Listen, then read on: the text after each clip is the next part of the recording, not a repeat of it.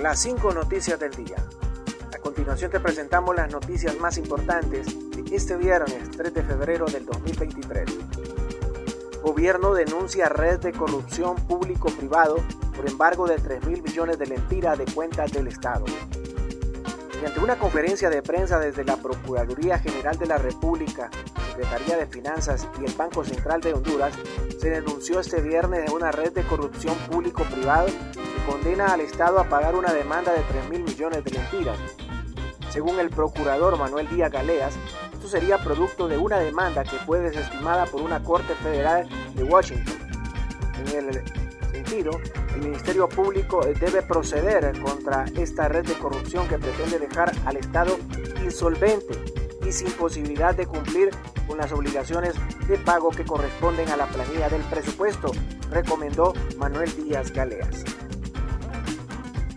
Pelea entre Barra del Maratón y de Real España deja una aficionada muerta. Al cierre de la jornada 4 del torneo Clapsura de la Liga Nacional se vio empañado por los enfrentamientos entre las barras de los equipos Maratón y Real España, que dejaron como saldo trágico una persona muerta. El esfuerzo de las autoridades y dirigentes por evitar enfrentamientos en el derby sanpedrano quedó en vano, ya que los aficionados no cumplieron con las medidas solo llegara al estadio la barra del equipo local, en este caso Maratón. Continuamos con las noticias, de las cinco noticias del día. Cardenal Rodríguez aboga por una buena justicia y apoyo a los inmigrantes. La feligresía católica abarrotó la Basílica de Suyapa la mañana de este viernes para participar en la Santa Eucaristía presidida por el cardenal Oscar Andrés Rodríguez en honor a los 276 años del hallazgo de la Virgen de Suyapa. En la Santa Eucaristía participaron la presidenta Xiomara Castro, parte del gabinete de gobierno y miembros de la Iglesia Católica. No debemos ceder ante las tentaciones de la serpiente que hoy puede llamar a las ideologías eh, que causan confrontación. El Evangelio causa unidad, comunión, confraternidad, la palabra continua. La antigua serpiente siguió acechando, pero la Virgen aplastó y seguirá aplastando su cabeza, dijo el cardenal.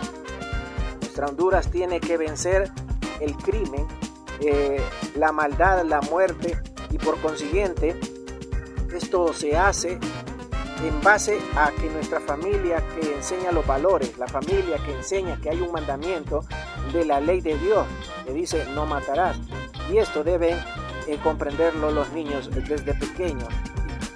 Lamento que se ha llegado a respetar la vida, que de tal manera ahora se mata cada día por cualquier cosa. No se puede continuar así, dijo el cardenal. No se puede continuar con la indiferencia.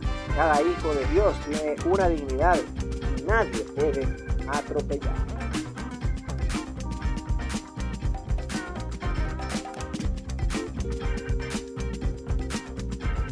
El gobierno extiende emergencia sanitaria hasta el 31 de diciembre del 2023.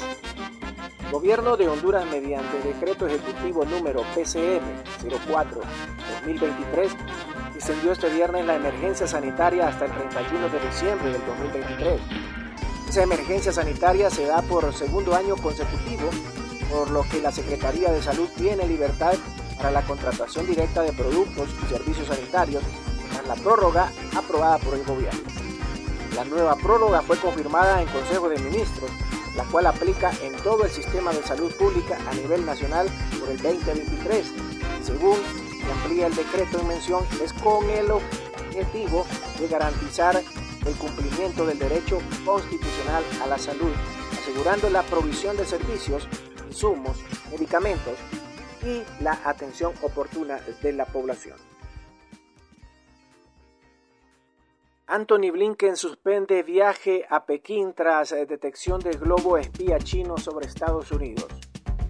El secretario de Estado de los Estados Unidos, Anthony Blinken, suspendió este viernes el viaje que tenía previsto a Pekín el fin de semana después de que su país detectara un globo espía chino volando sobre el territorio estadounidense.